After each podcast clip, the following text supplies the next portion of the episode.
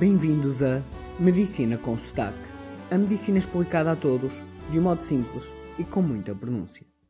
Tal como prometido neste episódio número 81, vou-vos explicar qual a fisiologia que está por detrás do jejum intermitente, de um modo muito simples.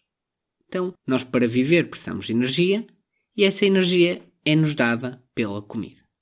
O nosso corpo está muito otimizado para que a melhor maneira de usar energia é pegar na comida, transformá-la em glicose, que são açúcares, e guardar esta glicose toda compacta, muito junta, nos músculos e no fígado. Assim, quando precisa de energia, vai lá, a essa glicose que está toda compacta, corta um bocadinho e pega nisso e transforma em energia.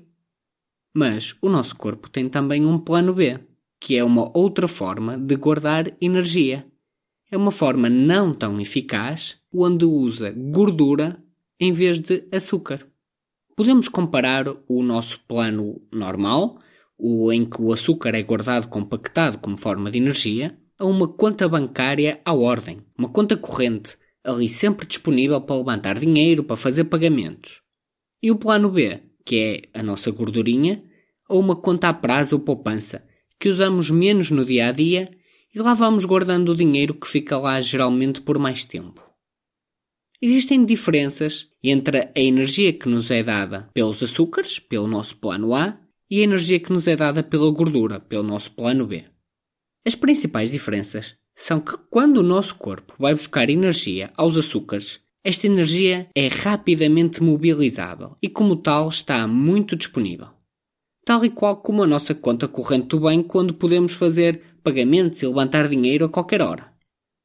Já com a nossa gordura, o nosso plano B, a nossa conta poupança não é assim, pois demora muito mais tempo a transformar a gordura em energia disponível e além disso é menos eficaz. É quase como se este dinheiro nesta conta valesse um bocado menos.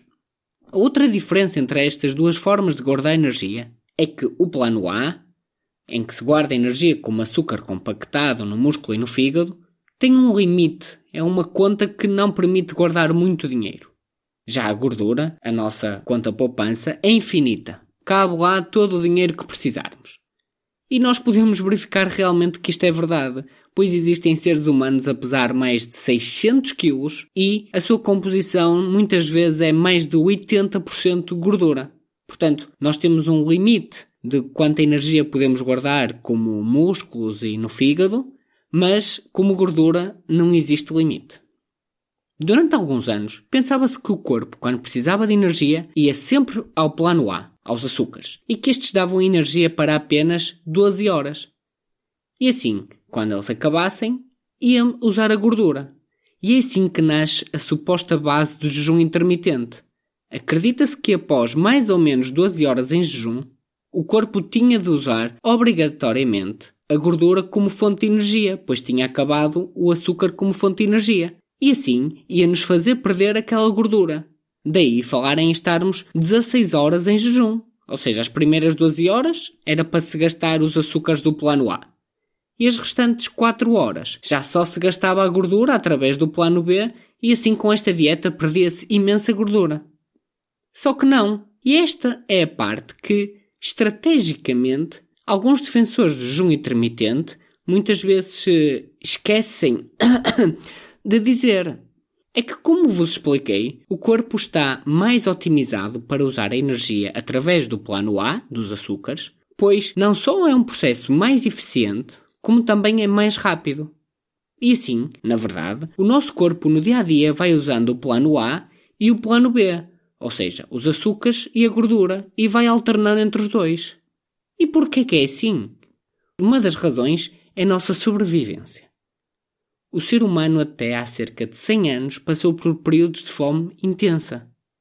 E se as reservas da nossa energia rápida disponível acabassem logo ao fim de 12 horas de jejum, qualquer, por exemplo, soldado que tivesse um dia inteiro em jejum nunca poderia reagir rapidamente a um ataque, pois não tinha a energia disponível rapidamente do nosso plano A. Ou então outro exemplo, um humano que estivesse em jejum há várias horas e de repente fosse perseguido por um leão. Ou então, nos dias de hoje, imaginei uma pessoa fazer jejum intermitente. Se tivesse uma situação de vida ou de morte, não ia conseguir reagir a tempo pois não teria energia disponível. Assim, o nosso corpo nunca leva a conta corrente a zero. Deixa sempre ali algum bocadinho de dinheiro para uma eventual emergência. Mais do que isso, ele vai gastando o dinheiro intercalando entre a conta à ordem e a conta poupança. Não é preciso estar em jejum para se perder gordura. O nosso corpo vai gastando a gordura normalmente no decorrer do dia, intercalando entre gastar dos açúcares e da gordura. Aliás, se não fosse assim, seria impossível alguém perder gordura sem estar constantemente em jejuns de mais de 12 horas. Aliás, se não fosse assim, era impossível alguém perder gordura sem estar constantemente em jejuns de mais de 12 horas. E nós sabemos que não. Muita gente emagrece e perde gordura comendo de 3 em 3 horas. Mas então, como se perde gordura? A resposta está na, numa das mais básicas leis da física. Para perdermos gordura, temos de gastar mais energia do que aquela que a comida nos dá. O que importa é o balanço final entre o que se come e o que se gasta. E para fazer isso temos duas maneiras. Ou se come menos e, como tal, entra menos energia, ou se faz mais exercício físico e se gasta mais energia. Ou, melhor ainda, faz as duas coisas.